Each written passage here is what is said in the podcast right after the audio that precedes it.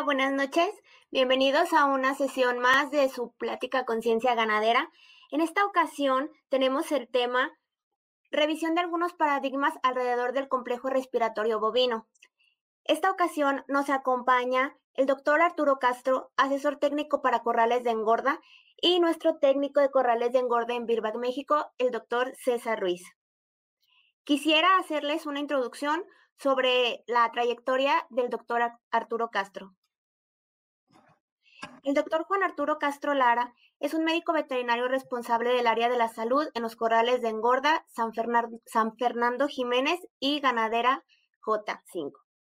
Trabajó como responsable de la estación cuarentenaria, haciendo el enlace entre los médicos veterinarios de la USDA y los de Zagarpa.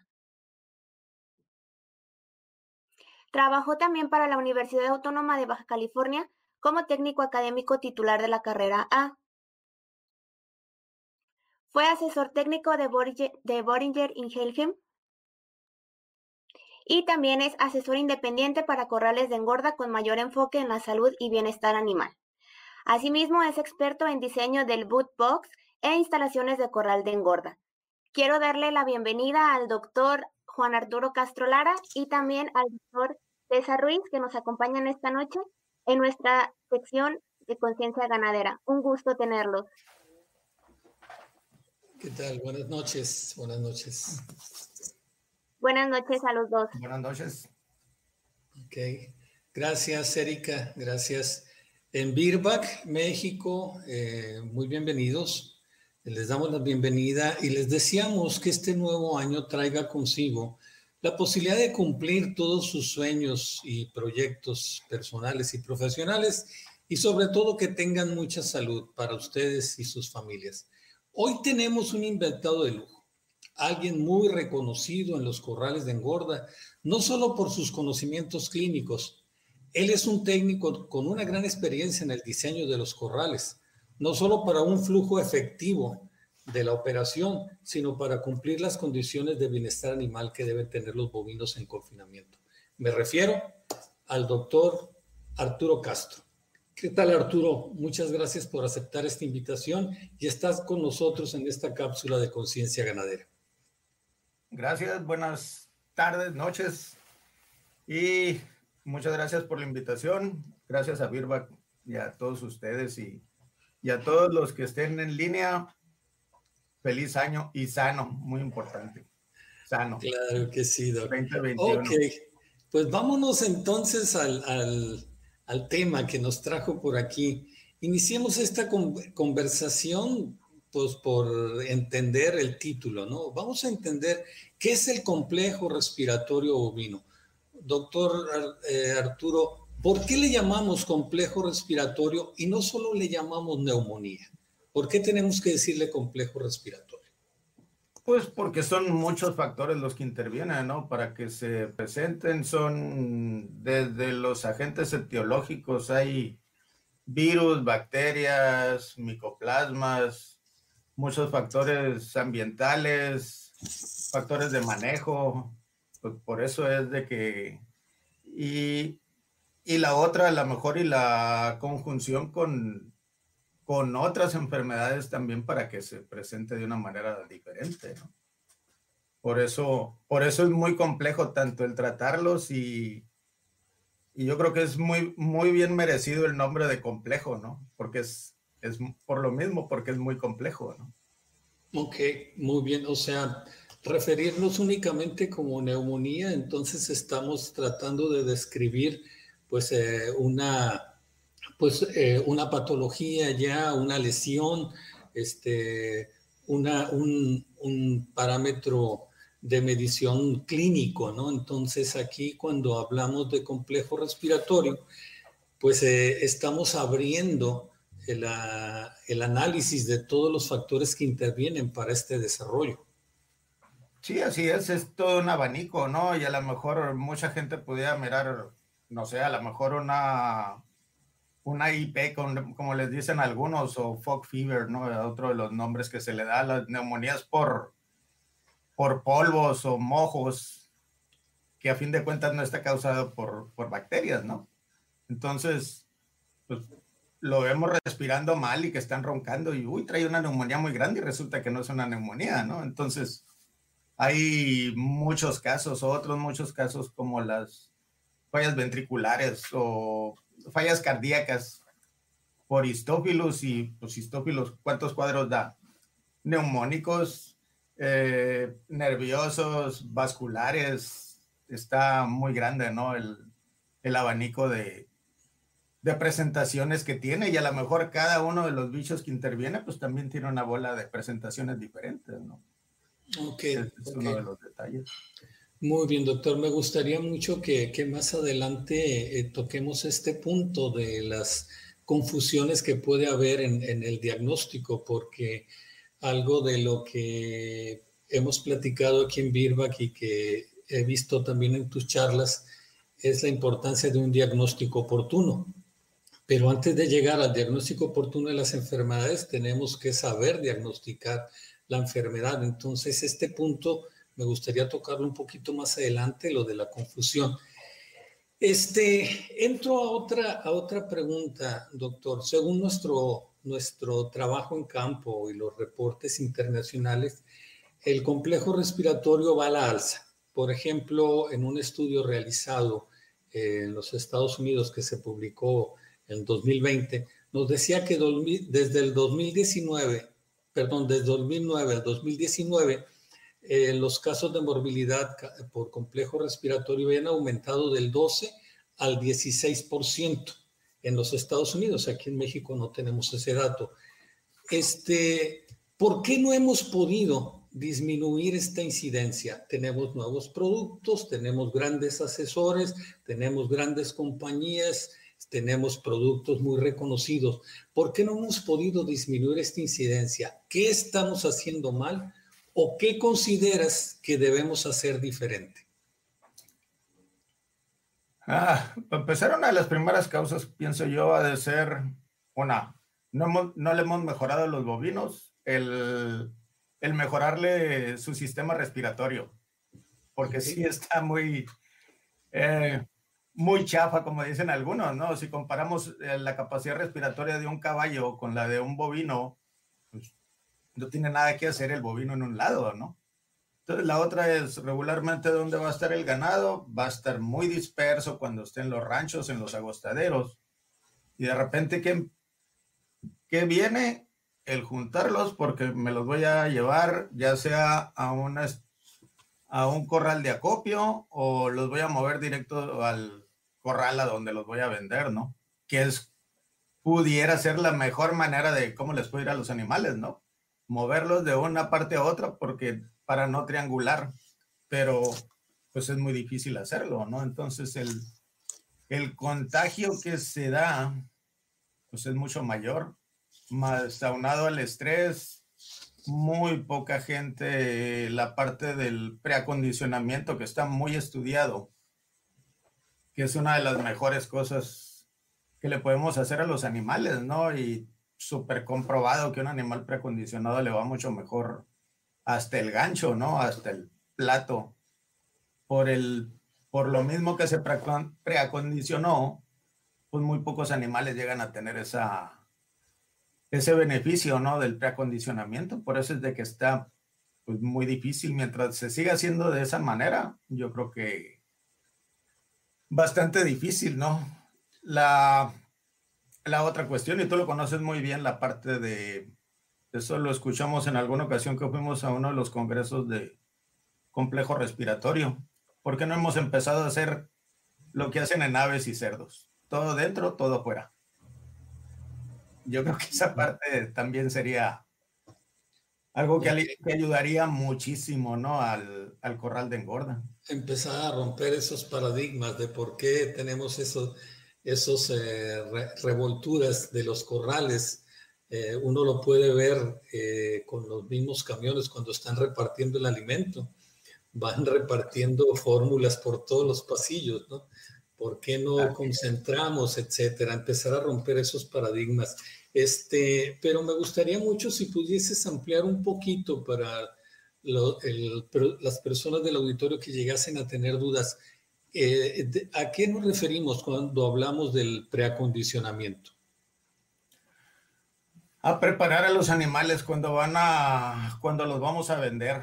O sea, la, para, para mí o lo que dice mucha gente del, cuando vamos a, a vender el ganado, si tenemos una fecha de que lo vamos a vender, pues ok, a lo mejor empezar 40 días antes vacunando esos animales PrEP.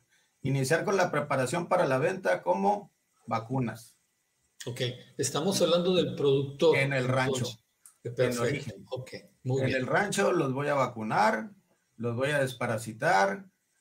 Si se le puede hacer todos los demás manejos que le queramos hacer de descorne, castración, todos esos detalles, más mejor, como dice mucha gente, ¿no? ¿Por qué? Porque todo el estrés que se lo vamos a causar, se lo podemos causar estando en su lugar de origen y no juntar tantos estresores en un o factores estresantes en una sola en, en írselo dando en abonos. La verdad sería de esa mejor manera si se tiene la posibilidad de hacerle todo eso y regresarlo con las madres, muchísimo mejor. O al menos tener un cerco que por lo menos las estén mirando. Sí, van a tener una gritona los becerros ahí en el rancho, ¿no? Y eso, pero ya están acostumbrados la gente que vive en el rancho al, a que si voy a destetar van a estar los becerros de Abraham y Bram y dando vueltas en el corral, pero es menor hacerlo de esa, de esa otra forma, revacunar y después de eso, ya los 7, 15 días, los mando al, los mando al corral ahora sí. Entonces, el único estrés que van a traer, tener va a ser el del transporte y el cambio de ubicación, porque la reubicación y la jerarquización, el que se conozcan otra vez y todos esos, esos procesos van, van haciendo mella, ¿no? En la salud de los animales, ¿no? Y si son viajes muy largos, pues más grande todavía es el, el, factor de estrés que van a tener, ¿no? Entonces, con eso hay muchísimos trabajos escritos en Estados Unidos y, y, de hecho el pago que se les dan a los animales que están preacondicionados es diferente, ¿no? Al ganado que no está preacondicionado. Esa es otra de las ventajas. Este, es, ese suena un poco difícil tratar de cambiar este, este paradigma, ¿no? De, estos, eh, estamos tocando uno de los más importantes. El productor, si sabe que tiene eh, una gran demanda, eh, sus becerros, ¿qué, ¿qué, decisión toma? No le meto un 5, no le meto vaquero, no le meto manejo, no le meto merma, que así se vayan, ¿no? Pero creo que debemos de empezar a organizarnos para tratar de, de, ver y de hacerle ver a, los productores las ventajas que va a tener en calidad eh, de animales, en calidad de carne, el que empecemos a preacondicionar estos, estos animales. Y, me gusta mucho el término que, has, eh, que ahorita utilizaste, el acumular los factores estresantes. En alguna ocasión hicimos una analogía de estos factores estresantes y, la analogía era de que era como estar acomodando fichitas de dominó. Cada un factor estresante era acomodar las fichas de dominó y después venía el efecto dominó. ¿Y qué era ese efecto dominó? ¿Cuál resultado nos iba a dar este efecto dominó? Un animal muy susceptible, este, con casi una seguridad total en que iba a desarrollar el complejo respiratorio. Entonces, eh, me gusta mucho esto que estás comentando porque es mover el primer, el primer paradigma, ¿no? Tenemos que hacer cosas diferentes desde el productor para que podamos ir mejorando la calidad del becerro. Así es. Sí, eso es muy importante. La otra es el, no sé, el del el acostumbrarlos también al, al, alimento. al alimento, no, no hablé mucho del alimento, pero el alimento también tiene mucho que ver porque pues, toda la gente que ha estado, que está en los corrales, con qué se, cuál es uno de los factores de estrés más grandes que no saben ni comer en un, en un, en un comedero, ¿no? Los estamos obligando a que tomen, a que tomen agua en un, en un bote, en un, este, en una tina, en, en lo que sea, pero es algo muy diferente, no sé, al represo, al arroyo, al río donde tomaban agua, ¿no?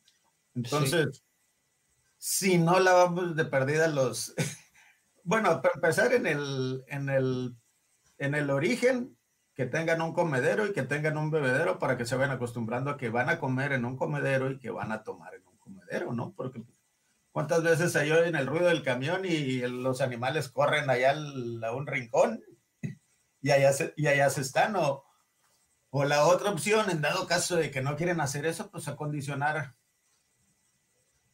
entrenar a los animales al corral cuando lleguen, ¿no? Pero igual a lo mejor eso entra en otro tema que pudiéramos hablar otro día de, de bienestar o al rato que hablemos un poquito de bienestar. Podemos entrar ahí, pero la, la, otra es el, el alimento, el, el otro de los puntos muy importantes. Ok, muy bien, muy bien.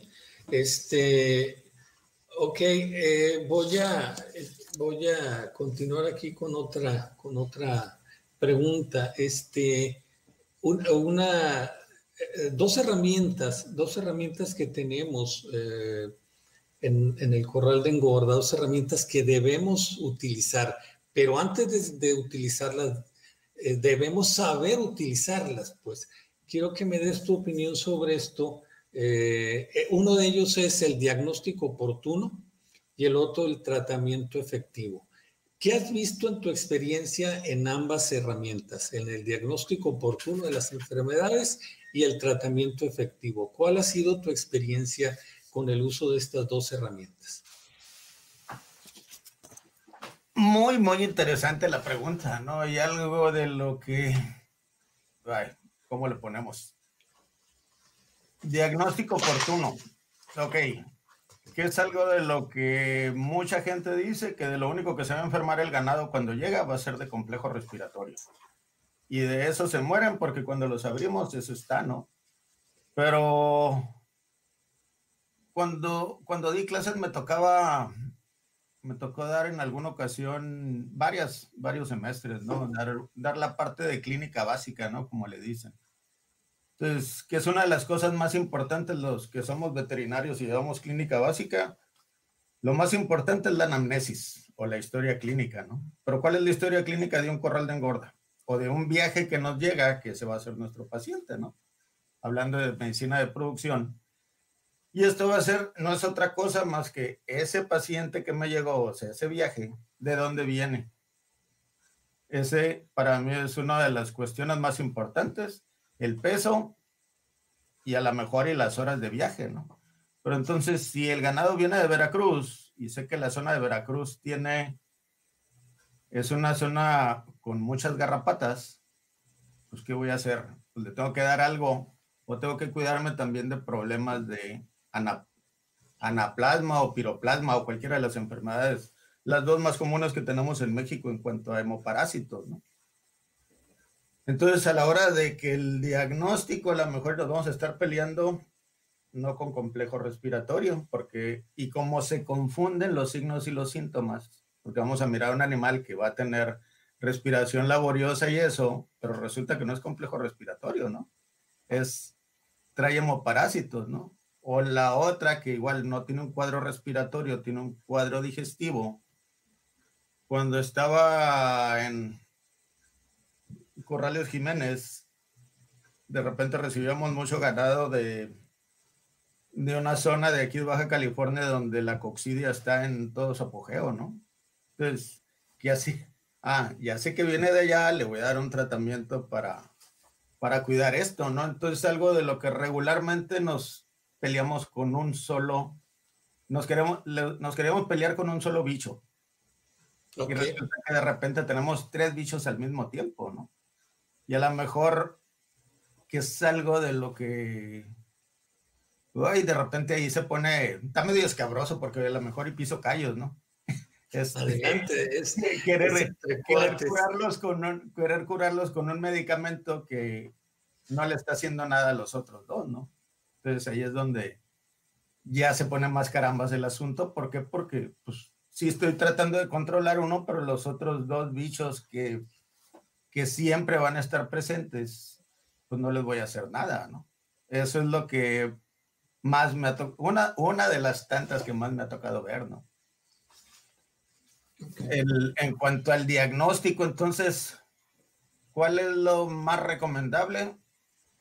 Asegurarnos bien de dónde viene, de repente mirar ahí el, el mapa de Senapa, cómo está el asunto en cuanto a anaplasmas y la cantidad de estados con más problemas de garrapatas, porque si hay garrapatas va a haber hemoparásitos, ¿no? Y la otra, usar el laboratorio también y las necropsias es la mejor herramienta de diagnóstico que, que podemos usar, ¿no? Hacer una buena, una buena necropsia. ¿Para qué? Para poder tomar una decisión de qué es lo que estoy viendo con los compañeros de ese, de ese viaje, ¿no?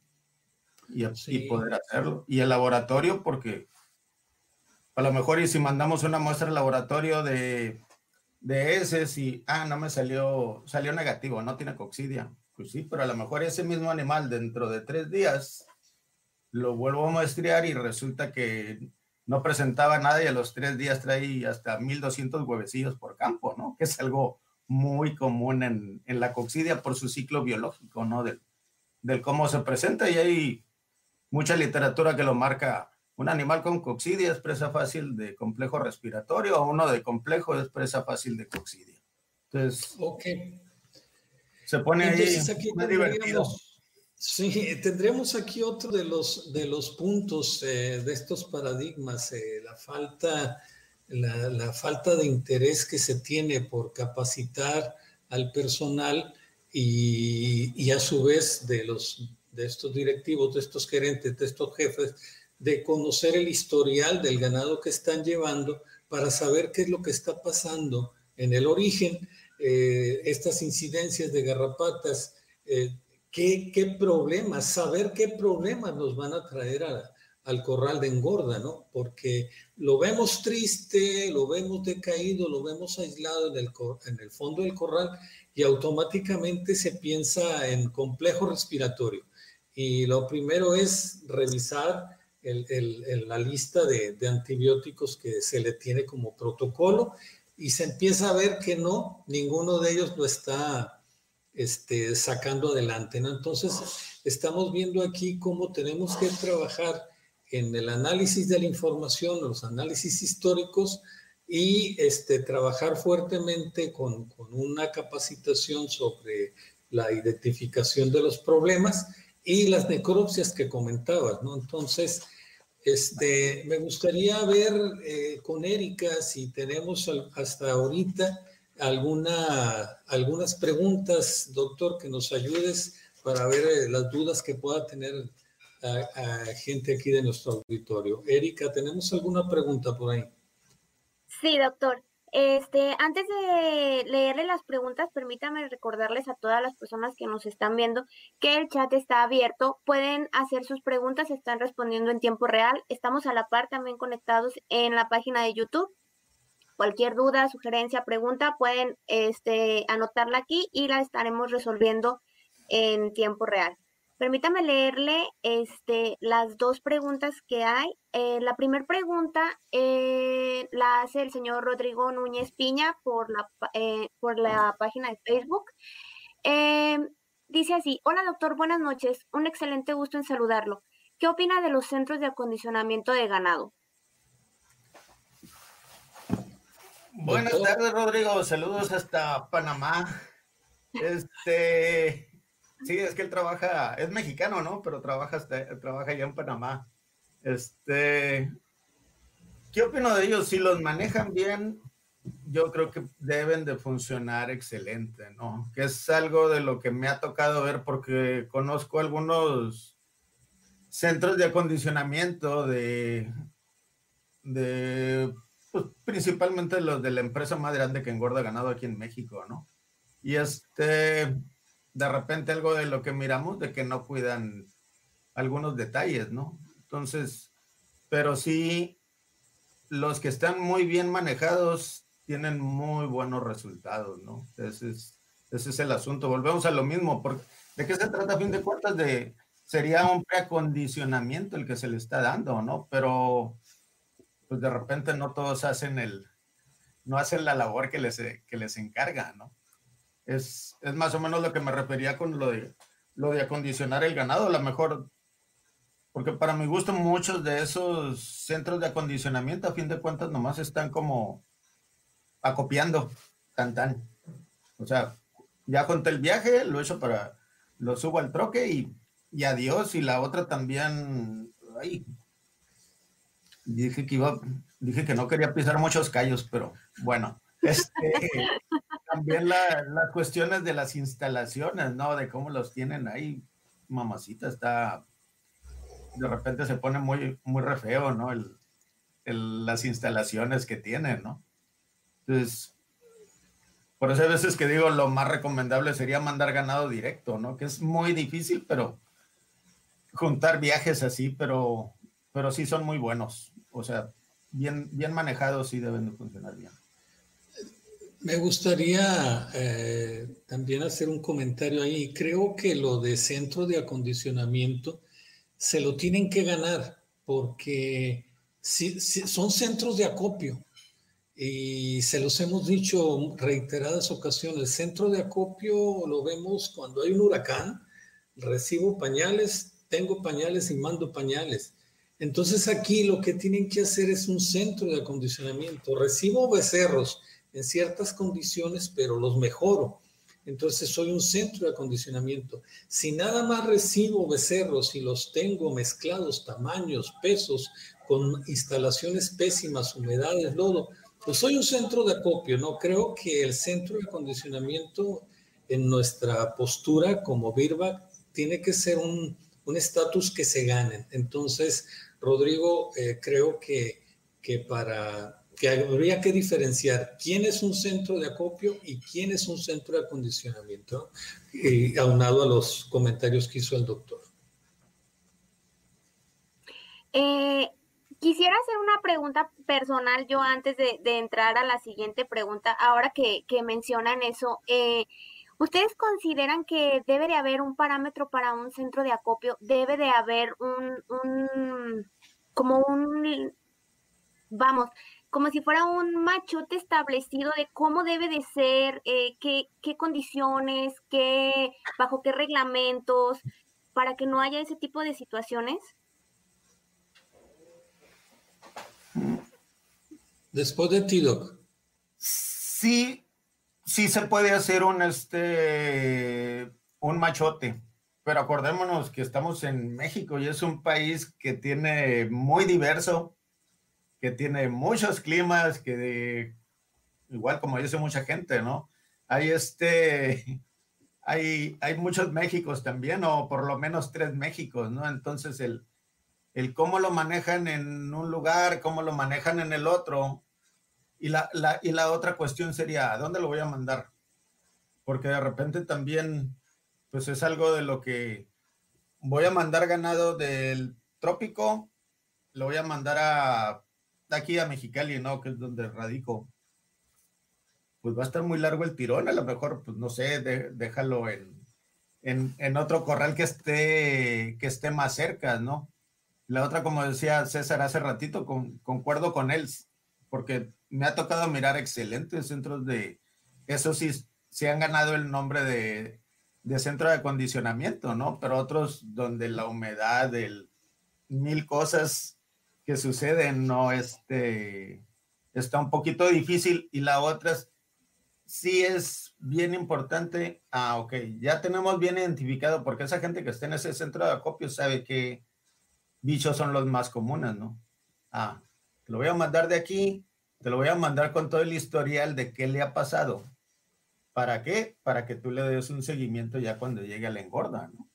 Que es algo de lo que de repente no están bien engranados, de manera que a la hora de que mandas tu ganado de ahí, y acá lo traten bajo un machote y todos los tratan igualito, siendo de que, hey, pues este lo deberías de tratar diferente, ¿no? Ese es el otro, otro de los detalles donde sí un machote, pero, ah, pero aquí le voy a cambiar esto y esto y esto otro, porque por las condiciones que se presentan en esta región, porque pues, varía mucho de, de ahora de que trabajé como asesor en, para toda la República, pues me, tocó ver todos los climas, todos los, todas las estaciones del año en todo el año, ¿no? Entonces, ahí sí se pone bastante divertido, ¿no? Para los que están en el corral. Adelante, César. Me gustaría comentar eh, que hay una frase que nos dice que todo debe tender a medirse, ya que todo lo que se mide este, puede mejorarse. Entonces, primeramente tenemos que definir y todo lo que se define se puede medir y todo lo que se mide se puede mejorar. Entonces, definamos qué es el trabajo del acondicionamiento de ganado, eh, definamos los procesos, los procesos de recepción, distribución, alimentación, etcétera. Y a medida que empecemos a, a medir todo, cada uno de estos procesos, los mismos trabajadores, el mismo propietario va a entrar en el camino de la mejora continua.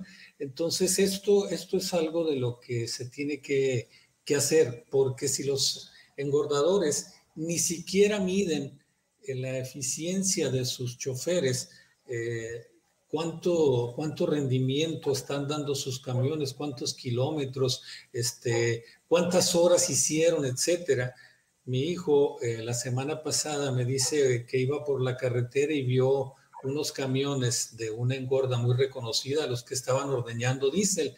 Entonces te pones a pensar, dices, son engordas muy reconocidas que deberían de estar trabajando sobre los rendimientos de sus camiones, pero no lo hacen al grado de que el chofer sabe que puede vender dos o, o o tres porrones de 20 litros porque no hay una medición. Entonces, si ni siquiera hay una medición del rendimiento de los camiones, imagínate si va a haber una medición de las condiciones de, traslado, de las horas, del bienestar, etcétera. ¿no? Entonces, sí pediría eso, que si vamos a llegar a establecer los, los machotes como un objetivo, empecemos por definir los procesos para que se puedan medir y que los podamos mejorar.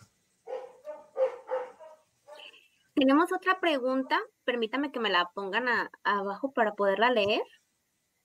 Eh, señor Rafael Ruiz eh, pregunta, doctor, ¿siempre va, van a estar asociados en el desarrollo del complejo respiratorio el efecto del estrés en la salud, el impacto de los virus y los micoplasmas como pastorela o mangemia?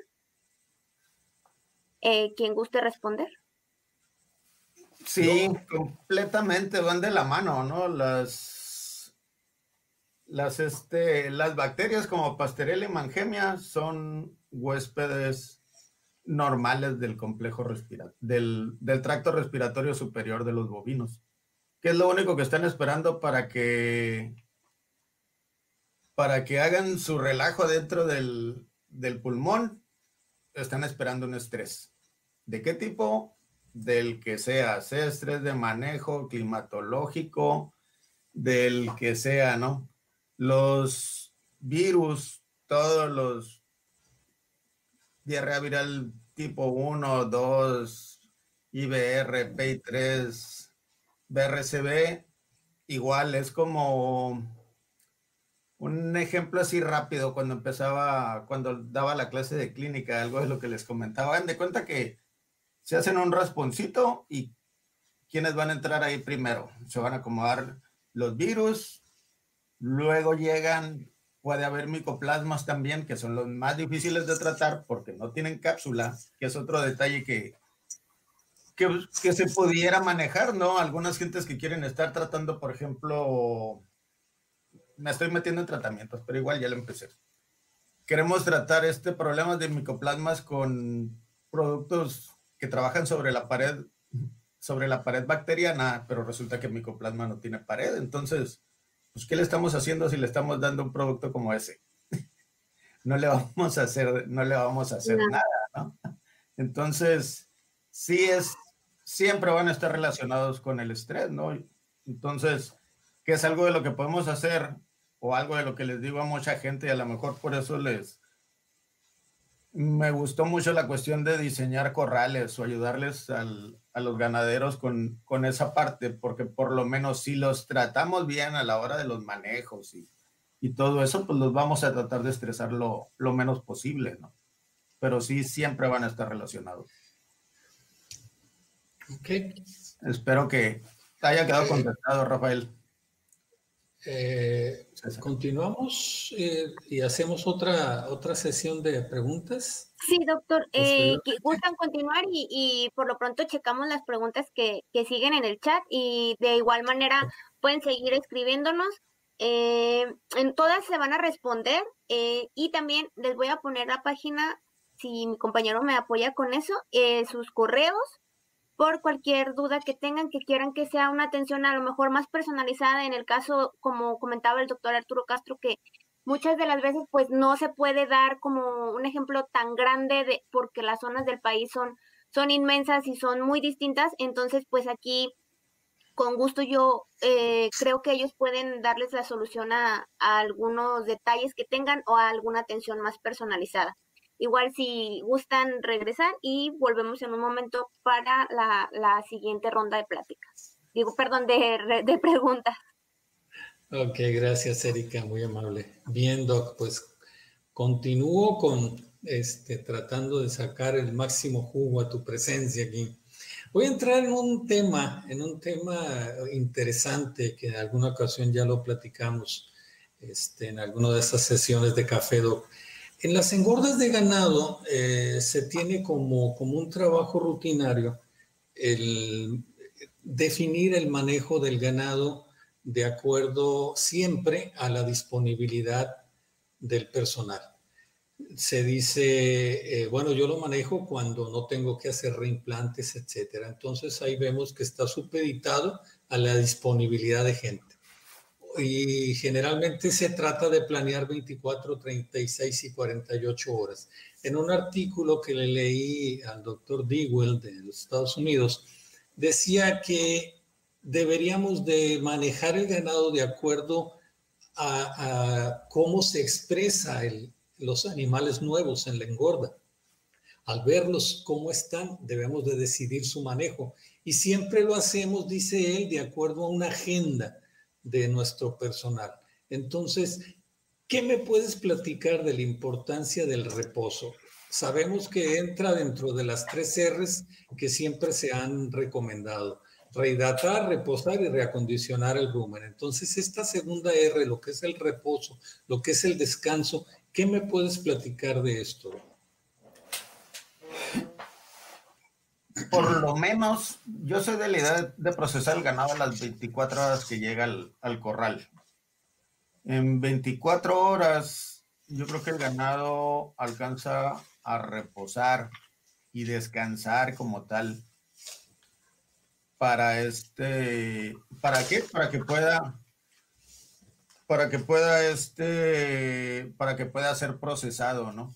Porque si no, si no lo dejamos, que es algo de lo que me ha tocado mirar en, en varias engordas. Llegó el viaje y apenas los animales, porque la primera cosa que quiere hacer el ganado después de, después de un viaje largo, y pues obviamente aquí en Mexicali es algo de lo que miramos porque todo el ganado que llega para engorda, pues está, para el engorda está lleno de lugares muy lejos, ¿no? A, a menos de que venga de, de aquí del mismo estado, que es muy poca la cantidad que llega, o que llegara del estado de Sonora, pero aún así pues era 12 horas de viaje lo menos, ¿no?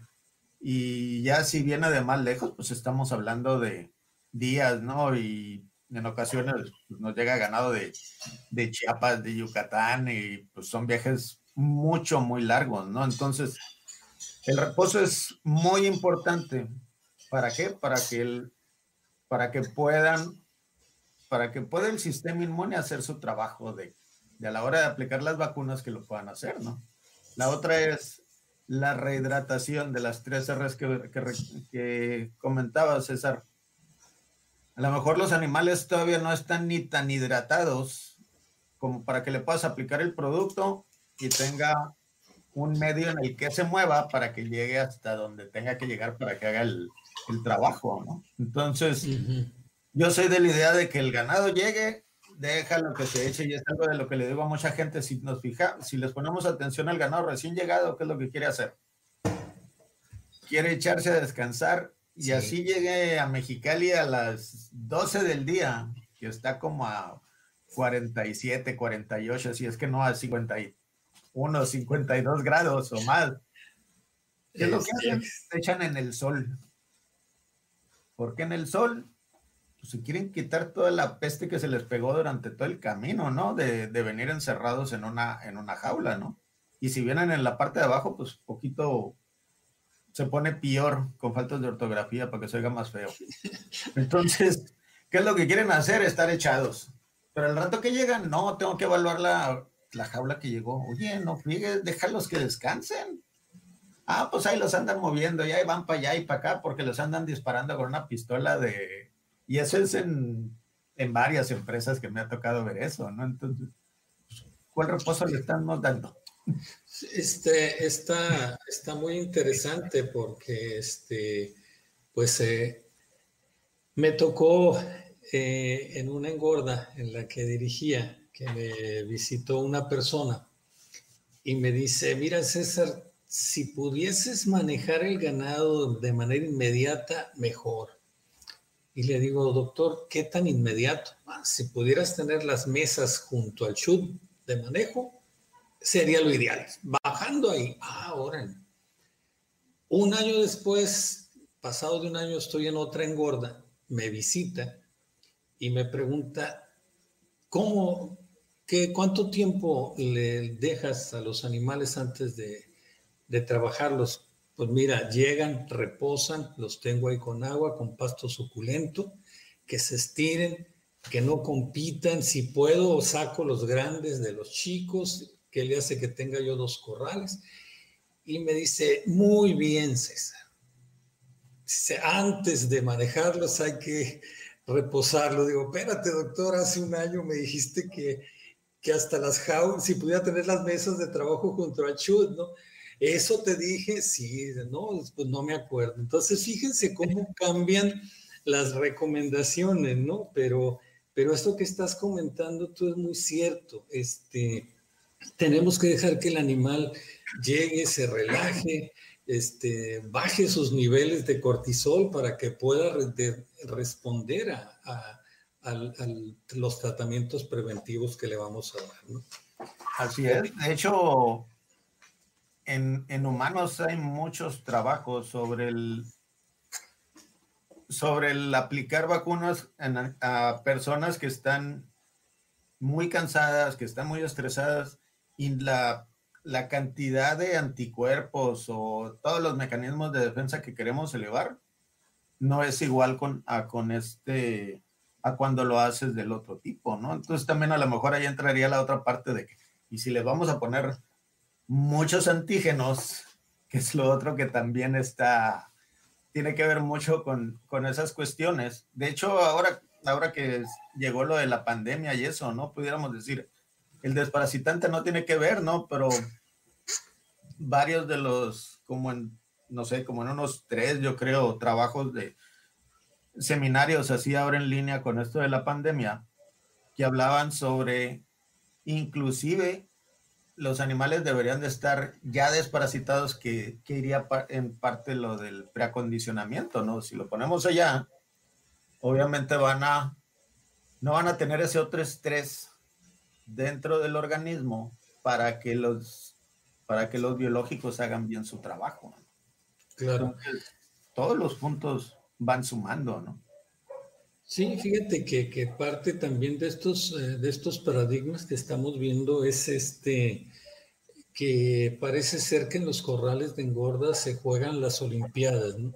A ver quién maneja más animales en promedio por persona o en el área de manejo a ver quién tarda menos en manejar un animal.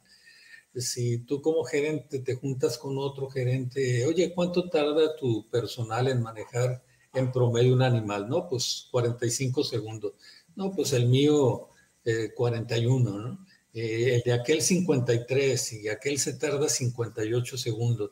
Entonces, estamos trabajando como si el éxito de la engorda fuera ser el tardar los menos segundos. O sea, como si la diferencia de 53 contra 45 fuese a ser la, la utilidad del, del, corral de engorda, ¿no? Ese es uno de los paradigmas. El otro también es esto que estamos comentando, que tratamos a los animales de acuerdo a un protocolo muy estricto y no, y no analizamos lo que estabas comentando. ¿Cuáles son los orígenes? Eh, al principio comentabas esto, ¿de dónde vienen? ¿Qué historial hay allá? Etcétera, para que cada uno de ellos tenga sus, eh, su decisión de manejo, ¿no? De acuerdo al origen de, de estos lotes para poder tomar las decisiones. Eh, queremos apegarnos, ese es un paradigma muy fuerte, queremos apegarnos a los famosos protocolos estrictos de inmovilidad. No sea, no te me salgas de aquí. Esto es lo que vas a hacer con los animales que lleguen. Quisiera este, tocar otro, otro punto, doctor, ya que ahorita lo comentabas, el de la alimentación. Este, otro de los grandes paradigmas que hay para, para, tratar de evitar o controlar o mejorar los resultados de, de, viabilidad y disminuir la morbilidad. La alimentación con los animales. Este, generalmente igual se nos olvida de dónde vienen, si conocen las instalaciones, etcétera, y los sometemos a un régimen de alimentación ya de, de, de encierro, intensivo. ¿Qué me pudieras platicar sobre esto? ¿Qué has visto en tu experiencia? ¿Cómo, cómo se está manejando esta alimentación y cómo debería de manejarse? La otra vez escuchaba algo de, del doctor Juan de Dios Garza, ¿no? De, decía él que si, que igual y le puedes dar caca, pero que siempre se la des así uniforme, ¿no? Y, la, a misma hablando en, cuanto en general, no al engorda. Este, pero como estamos hablando de complejo respiratorio, donde es más marcado todavía esa la recepción, pues ¿qué es lo que ocupamos? De que tengan un, un forraje suculento, un este, algo que les llame la atención, ¿no? Yo soy de la idea de todo lo que le quieras dar, dáselo en el comedero. Oye, pero que el ganado no quiere comer. Pues cuando les vayas y les sirves de comer, manda a alguien que se pare atrás, atrás del corral para que los empujes al comedero, ¿no? Lo que comentaba hace rato. Bueno, aquí ya medio les voy a platicar un poquito del, del entrenar al ganado, ¿no? Para este, para que conozca el corral, que es algo de lo que podemos hacer cuando, oye, cuando llegamos a lo mejor gastar 5 o 10 minutos con ese viaje que llegó. ¿Para qué? Para enseñarle dónde está todo. Si podemos, si aprendemos a manejar bien el ganado y dónde pararnos, dónde esto, dónde el otro, ¿qué es lo que vamos a hacer? Mira, si el, suponiendo que aquí en la pantalla, ¿no? Es el, la, la base de la pantalla es por donde entraron, la puerta está en una esquina, y los bebederos están en las orillas, que es una recomendación en corrales de recepción, que los bebederos estén en los extremos. ¿Por qué en los extremos? Porque el ganado regularmente algo de lo que va a hacer va a entrar al corral y se va a ir por la, por la orilla, ¿no? Del cerco, ¿no? Lo voy a hacer aquí en la, en la pantalla. ¿Qué es lo que va a hacer? Ah, aquí hay agua. Y a lo mejor y si se andan muriendo de sed, ahí se van a parar casi todos, ¿no? Si no vienen muy sedientos, el ganado le va a seguir. Que es otra recomendación, que el comedero ya esté servido. Entonces, ¿qué se va a encontrar? En, el otro extremo se va a encontrar el comedero. Si ya tiene alimento, pues igual iba a agarrar un, se va a echar un bocado, dos o tres y va a seguir caminando porque lo otro que quiere hacer es seguir conociendo el corral, ¿no? Entonces, si tenemos otro bebedero en el otro extremo, pues se van a ir a la otra parte, ¿no? Entonces, ¿Qué es lo otro? Cuando los ponemos en los bebederos en el centro, algo de lo que va a pasar, ¿hasta cuándo va a conocer el bebedero? Hasta cuando termine con toda la espiral hacia el centro para conocer el corral. Y esto lo vemos en las praderas también, cuando soltamos ganado a un potrero, sea pradera irrigada o de un agostadero, casi siempre el ganado es lo que tiende a hacer. A circular todo para ir conociendo dónde es dónde va a estar. Entonces, una es recibir al ganado con alimento ya servido de preferencia los bebederos a, a, los extremos, agua limpia también, que es muy importante. Si el ganado no toma agua, no va a comer. que muchas veces no volteamos a mirar esa parte, ¿no? Entonces, a lo mejor si el bebedero no está limpio, va a tomar agua porque tiene que tomar y ya después ya se va a ir al, ya va, va a comer. Pero ¿qué ocupamos? forraje de buena calidad que le llame la atención.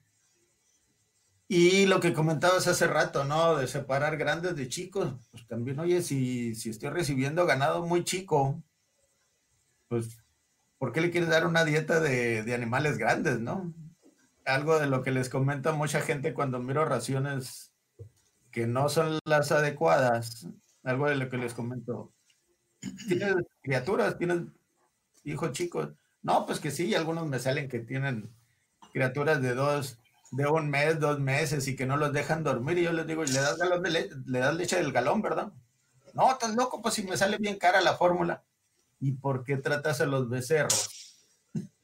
Los becerros son iguales, les tienes que dar dietas especiales, ¿no? Que es, ahí donde me toca más mirar eso es en las en el ganado que va para exportación, ¿no? O, que lo van a crecer en México para luego venderlo cuando esté más grande, que los, de repente los quieren dar dietas muy, que serían dietas para engorda, ¿no? Como tal.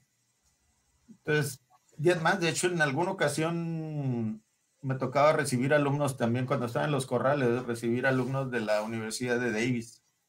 Y algo de lo que decía uno de los maestros de ahí de, de esa universidad cuando miró la fórmula ahí en la caseta del, donde se estaban todos los controles. Cuando lo miró dijo, oye, ¿por qué tienes tanta proteína? Y le decía yo, mira, en promedio, que es el promedio más o menos que manejamos en Mexicali de, de merma, el promedio de merma que se tiene aquí es del 14%. Más. Ustedes en Estados Unidos dicen que si es arriba del 8 ya estás hablando ¿no? Entonces, si es tejido, ¿qué estoy perdiendo? Estoy perdiendo proteína. ¿Qué es lo que le tengo que dar? Proteína, ¿no? Y pues si es proteína de sobrepaso, más mejor, como dice mucha gente, ¿no? Entonces, hay, que tratarlos de acuerdo al, peso y que sea muy suculento el alimento que se le esté dando. Alfalfas, Klein, no sé, algo, algo que, les, que les llame, porque pues la otra es, sé, Mexicali con 14 horas de viaje que no comieron ni tomaron agua, pues toda la flora ruminal se está perdiendo. Entonces, ¿qué ocupamos? Que crezca rápidamente toda la flora ruminal para que haga su, para que haga su labor. Así es, reactivar. Muy, muy, muy importante. Ok, Doc, este, me gustaría pasar con Erika para a, ver si tenemos seleccionadas algunas preguntas sobre esto que estamos viendo. Adelante, Erika, por favor. Sí, tenemos, este, de hecho, ya varias preguntas. A ver, permítame leerle a otra. Mm, el señor Jorge Caralampio Castellanos Ruiz eh, pregunta, ¿cuál es el tratamiento más, más idóneo para la coccidia? Soy el ingeniero Jorge Castellanos de Comitán, Chiapas. A mí en lo personal sulfas. Es, eh, sería, si va a ser inyectado, si son poquitos animales, se puede dar sulfa con trimetoprim. Es, marcas hay cantidad en el mercado, ¿no? Sería lo, lo más recomendable, ¿no? Si es un viaje o varios viajes que llegaron, mejor ya se los doy en el alimento, ¿no? Ese, ese, ese pudiera ser una de las, de las soluciones, ¿no? Ok, perfecto. Ok, muy bien. Eh, Paola Molina pregunta, doctor, ¿qué es lo que más se descuida en los centros preacondicionamiento en el tema médico? Yo creo que algo es lo que comentaba hace rato el doctor Ruiz, la parte esa de, de ser muy, muy, este, muy cuadrados, ¿no? A la hora de los tratamientos. Hay ocasiones que nomás les llevan un tipo, un tipo de medicamento. Entonces, ¿qué es lo que va a pasar con eso? a lo mejor el problema que tienes otro, ¿no? Entonces, el, el, que sean muy cuadrados, yo sé que a lo mejor y no se puede tener un médico para, para que esté ahí, pero a lo mejor y sí entrenar al personal, mira, trae esto, le puedes dar esto, lo otro, pero es una, en, en cuanto a cuestiones médicas, es, es una de las, de las cuestiones que le llevan uno, uno un, un, solo producto nomás, ¿no? Entonces, a lo mejor tener por lo menos tres opciones, ¿no? Y el entrenamiento para la, para la gente, ¿no? No sé si quieras agregar algo, algo que hayas mirado tú, César, diferente. Bueno, eh, lo que pasa es que eh, a veces eh, pues lo queremos concentrar como si fuese un, un error de, de, diagnóstico que nos lleva a un error de, de, un error terapéutico, un error de tratamiento. Pero me gustaría que, también Paola nos ayudara a ver por qué llegamos a estos errores de diagnóstico y a estos errores de tratamiento. Este, ¿Por qué? Porque a veces improvisamos gente, porque no tenemos capacitada gente, porque no estamos desarrollando gente. Me gusta mucho eh, cuando platico sobre esto con el doctor Rogelio, de que rápidamente nos saca el impacto de mejorar los sueldos. No tiene gran impacto sobre el costo de producción.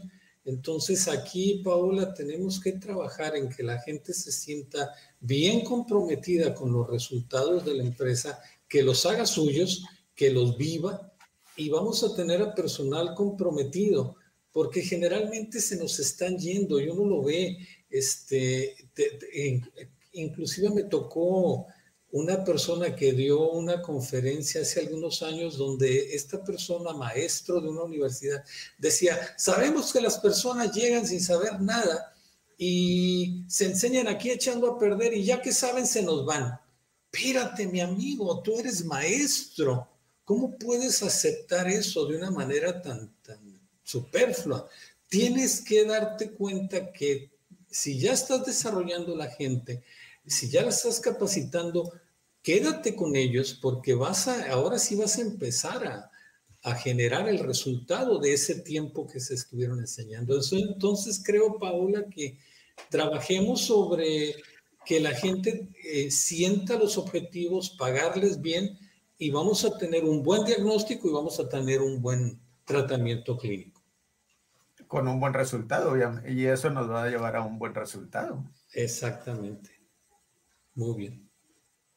De igual manera, este, para la señora Paula que acaba de hacer su pregunta, eh, está un, vuelvo a pedirle a mi compañero si me pone el correo del doctor César Ruiz, si ella ya desea hacer una, una pregunta ya un poquito más profunda o ya una consulta un poco más profunda, está el, el correo del doctor César por cualquier duda, sugerencia que, se pueda hacer en este ya un poquito más amplia.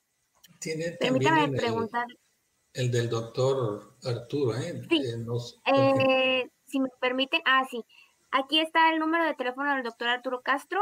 Eh, igual para cualquier duda, cualquier aclaración, cualquier comentario que tengan, pues ahora sí que solamente le, le comentan que lo estuvieron viendo en nuestra charla del día de hoy y pues creo que, también muy oportunamente les, hará, les ayudará en cualquier duda que tengan.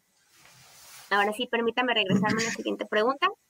El doctor Meuli pregunta, ¿qué opinas sobre utilizar antibióticos de larga acción macrólidos en la recepción de becerros? Como metafilaxia, la verdad no es mi, mi, mi primera opción. Yo soy más de la idea de utilizar algo más leve, más específico, una oxitetraciclina. Aquí volvemos al, punto que les comentaba hace rato, ¿no? De, cómo confundimos los macrólidos, no le hace nada ni a anaplasma, ni a piroplasma, ni le hace nada tampoco a la coxidia, ¿no? En cambio, si metemos una, una oxi, pues le vamos a pegar a complejo respiratorio, es lo más efectivo que hay contra anaplasma y si se combina con sulfas, que aquí a lo mejor ya le estamos ayudando también a la pregunta que hace el ingeniero de Chiapas, una combinación de sulfas y, y, y clortetraciclinas, si la damos en el alimento, va a atacar a, a coxidia, ¿no? Y funciona excelente, ¿no? Entonces, por eso si es un problema de complejo respiratorio como tal y en tratamiento, no lo dudo nadititita. Lo mejor es, como opción uno, es un macrolío. Pero en metafilaxia no, yo no lo, no lo utilizaría. Muy bien. me, eh, gustaría, me gustaría comentar que tenemos que que también eh, irnos a, lo que comentaba el doctor al inicio, siempre trabajar sobre los orígenes de los venados. Macrólidos, pues este, tenemos, por ejemplo, la tulatromicina, la, la tilmicosina, la garitromicina.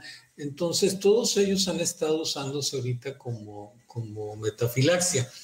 Y este, y una de las ventajas que se ha presentado muy fuerte, e independientemente de este origen que comenta el doctor de lo que es el, la posibilidad de desarrollar la anaplasma o piroplasma, que ha sido el efecto sobre, sobre los micoplasmas, ¿no? Entonces, este, no solo el macrólido, sino la enrofloxacina han sido muy, muy utilizados, muy enfocados, tratando de buscar, de romper esta este ciclo que por ahí Rafael nos preguntaba sobre estrés, virus, micoplasma y bacterias aprófitas. Entonces, como que tratamos de, romper ese micoplasma que le va a abrir la cancha a Pasterella y a Mangemia con el uso de, los macrólidos o con, en este caso, una enrofloxacina.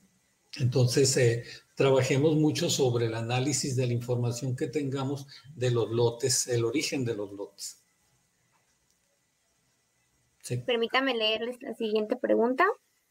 Mm, el señor Gerardo Escobedo Fuentes pregunta, doctores, ¿cuál es su opinión del procesamiento retardado o retrasado del ganado recibido y cómo llevarlo a cabo para favorecer a los animales muy mermados y tal vez animales acopiados de centros de acopio o subastas, o bien ganado mexicano recibido en el extranjero?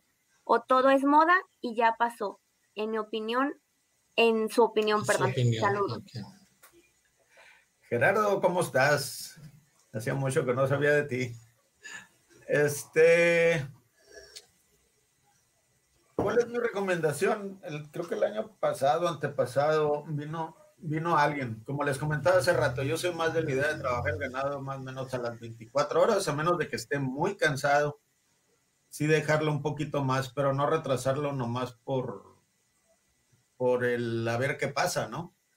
Eh, de hecho, me tocó en las primeras, en, los tres únicos meses que pude salir de, o dos meses y cachito que pude salir de este año que se terminó.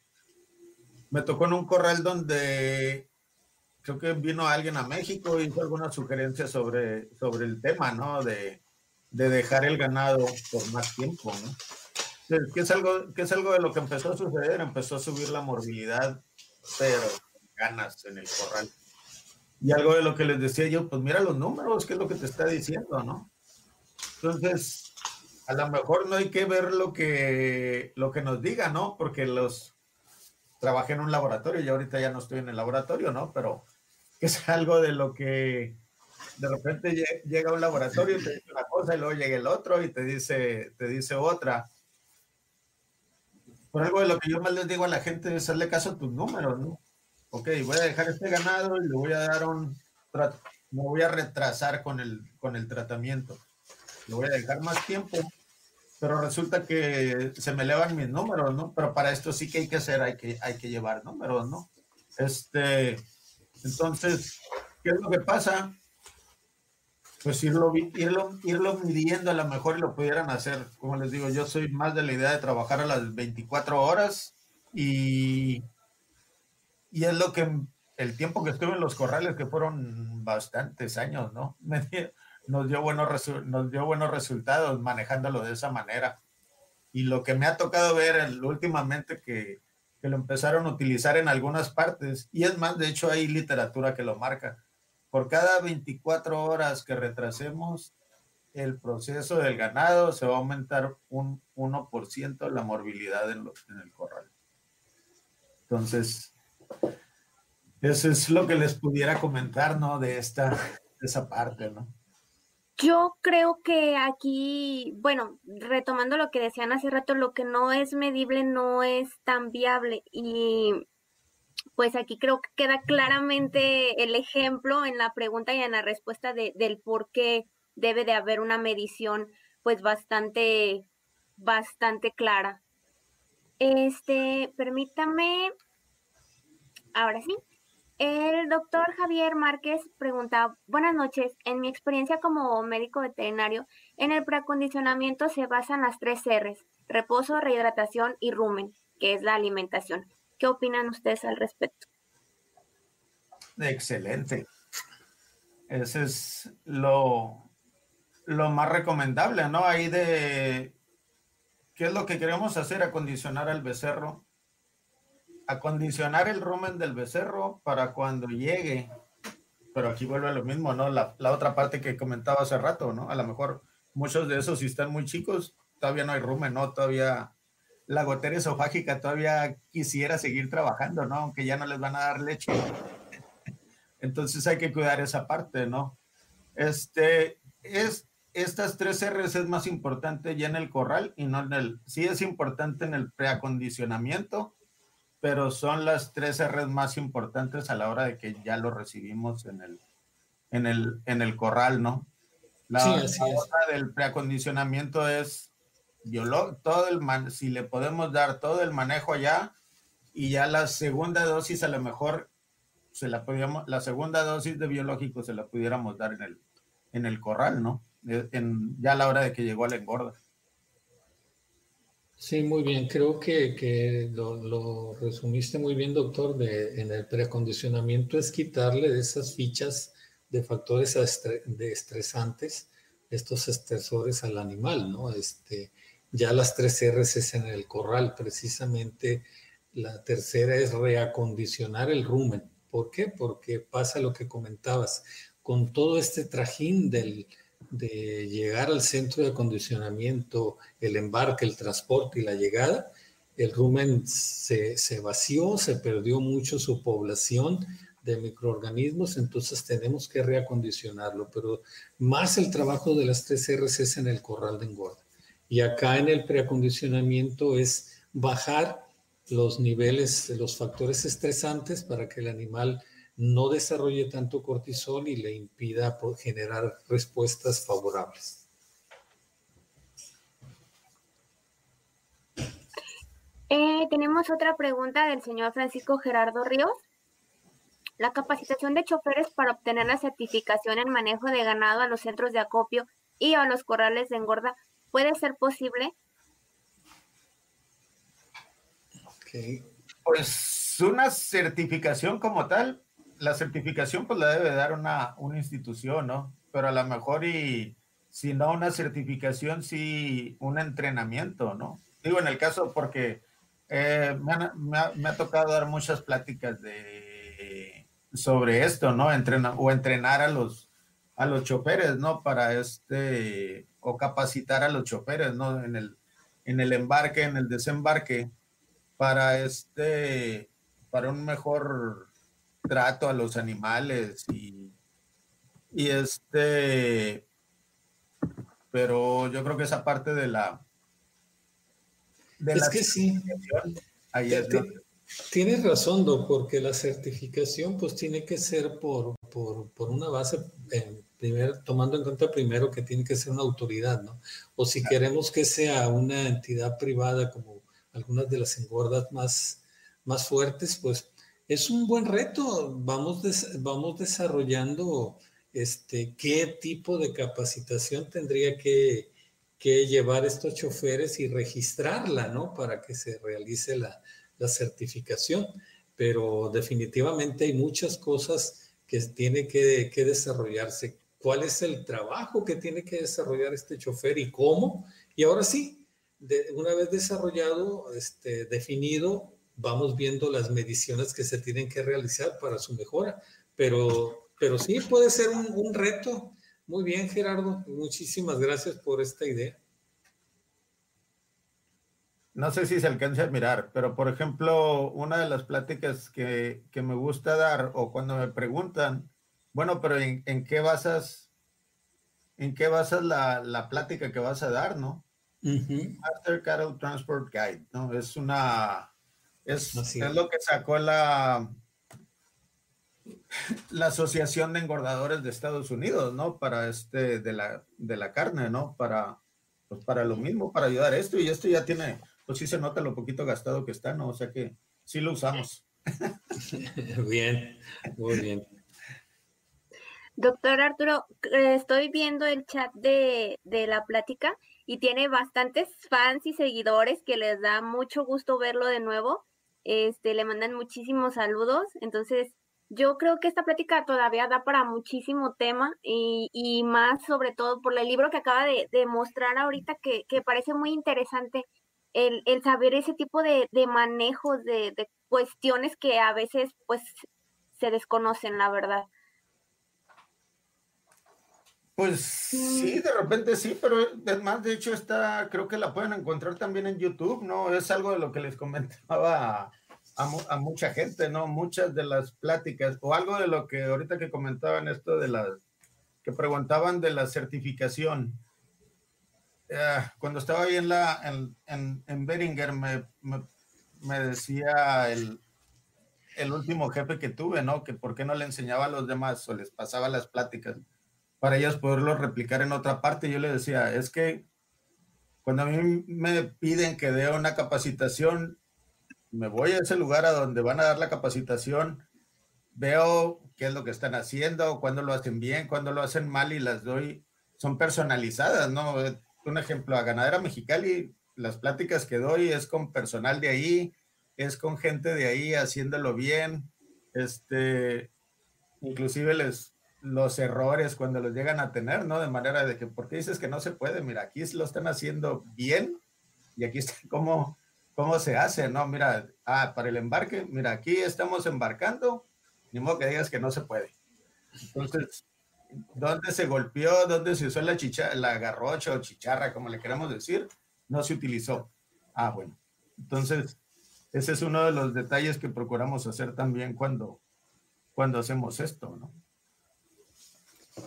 Muy bien, muy bien. ¿Alguna otra eh, sí. pregunta? Eh, la doctora Sol Pacheco, Pacheco, López pregunta, ¿cuál es el mejor esquema de metafilaxia para becerros de engorda, ya sea en corral o pastoreo? Pues como comentaba hace rato, yo soy más de la idea de utilizar una oxitetraciclina. Por, por lo mismo que comentaba, ¿no? Si es ganado que viene de, de zonas con garrapatas le, le, vamos a tratar de pegar a las tres enfermedades, a coccidia, a complejo respiratorio y a, y, a, y anaplasma, ¿no? Porque dentro de los hemoparásitos, y esto es en base a muchas muestras que llegamos a tomar a, en muchas partes del país, ¿no? De todas las, porque mucha gente le gusta usar dipropionato de midocar para tratar este problema de hemoparásitos, pero de no sé, no recuerdo cuántas muestras llegamos a tomar para, para hacer este tipo de pruebas. El 75% del ganado que daba positivo era anaplasma y, el, y solo el 25% era de piroplasma. Entonces, lo más específico para anaplasma es oxitetraciclina. Y, y el dipropionato sí le da piroplasma, y le dan a plasma también, ¿no? Pero el problema también es, que es la otra por la que no me gusta. Una, no está aprobada para su uso en Estados Unidos.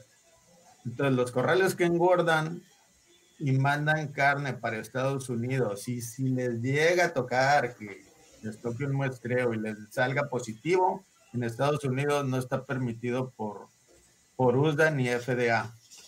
Ese es el, ese es el otro problema, ¿no? Y la otra para un 25% de todos esos positivos que dan, pues mejor usar, mejor usar una oxi, ¿no? Ese es el asunto. Entonces, yo creo que con eso ahí, o solo que quieras agregar algo, César. Bueno, lo, lo, lo, vimos hace, hace un rato, ¿no? Siento que, sí. que habíamos ya contestado esto, ¿no? Trabajar mucho sobre el origen, el origen del ganado, el historial del mismo. Eh, si es de trópico, tener mucho cuidado con lo que comentas. Si, si no viene de trópico, si, si, nos afecta más otras cuestiones, pues este, buscar eh, romper este, esta triada, ¿no? esta, esta presentación del complejo respiratorio atacando un desarrollo de micoplasmas o de bacterias aprófitas. Entonces tiene mucho que ver con eso. qué tipo de animales este, están recibiendo.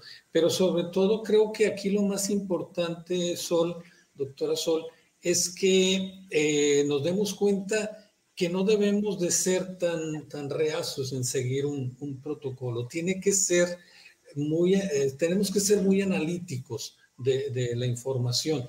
Generalmente los protocolos son para que no se salgan de eso y no le quieren dar a la persona capacidad de, de, análisis y capacidad de decisión.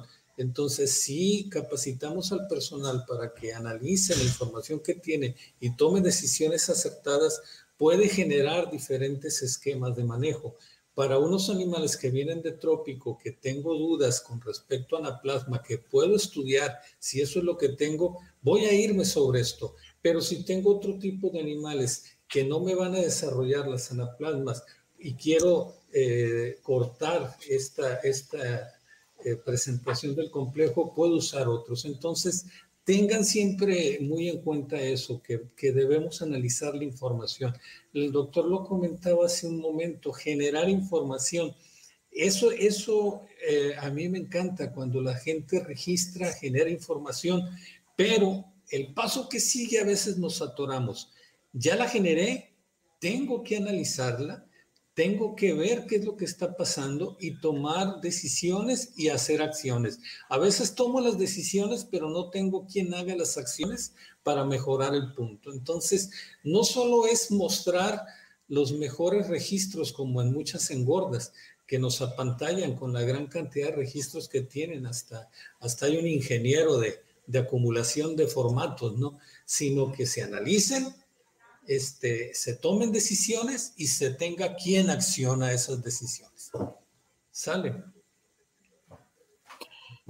Le permítame. Eh, el señor Ernesto Emiliano Estrada Delgado pregunta, buenas noches, saludos para todos. Una pregunta, ¿debemos seguir tomando como referencia lo que hacen los americanos en las engordas en cuanto al manejo del complejo respiratorio, sabiendo que las condiciones de manejo en los ranchos de cría problemas de parásitos, idiosincrasia de la gente y condiciones de transporte tan complejas como las que tenemos en Mexicali, mermas mayores al 15%, periodos de transporte sin descanso mayor a 24 horas sin descanso, entre otros. Todo esto es un contexto. Perdón, se me cortó la pregunta. Ok. Pero creo que se basa sobre todo en, que los, en los americanos tienen cierta ciertos protocolos de manejo. ¿Qué opinas ahí, doctor?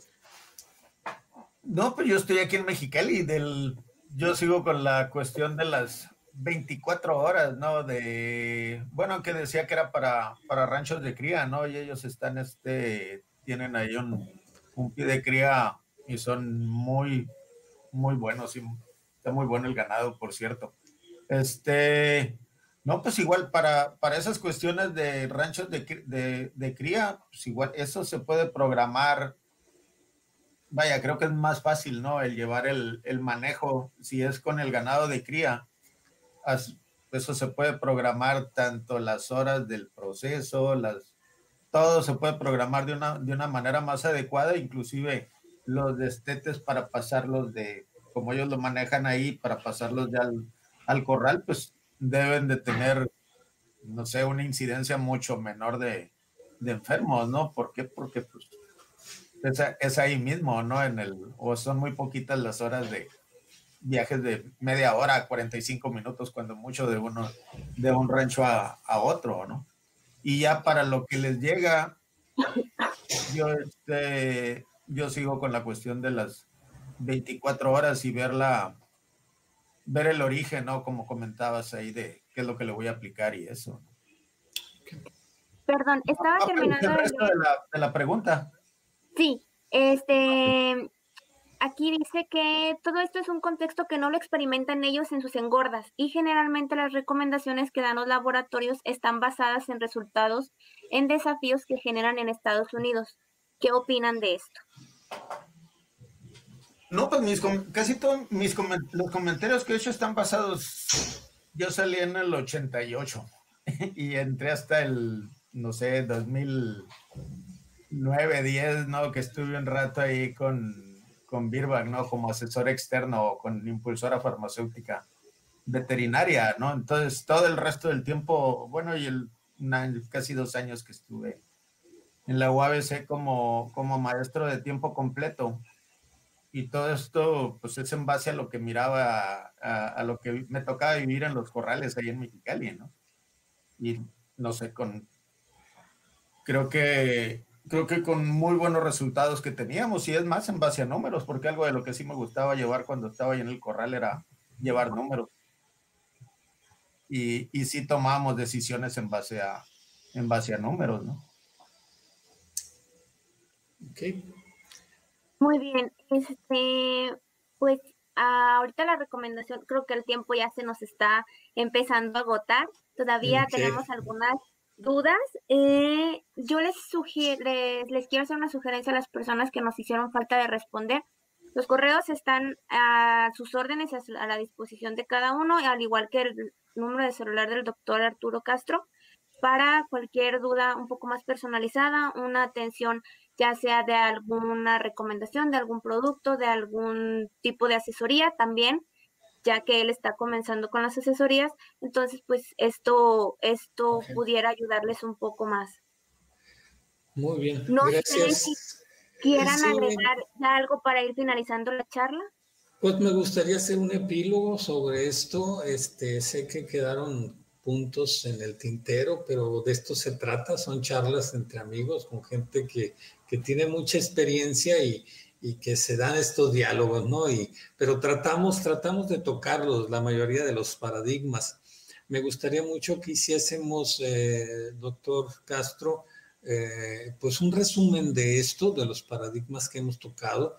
Pues uno de ellos es el cuidado del origen del ganado, este, la otra son los cuidados eh, que se tienen que tener en el momento de la recepción, la alimentación misma y algo que quedó sin haberlo visto, que es las instalaciones, este, pero creo que tocamos todos estos eh, paradigmas que debemos de, cuidar, de que debemos de estarlos considerando antes de pensar que todo el complejo respiratorio tiene que ser eh, con, para evitar sus efectos con, un, con el uso de antibióticos a diestra y siniestra. Entonces, este, para eso se trataba esta charla y pues eh, creo que, que tocamos estos principales puntos. ¿Qué te parece, Doc?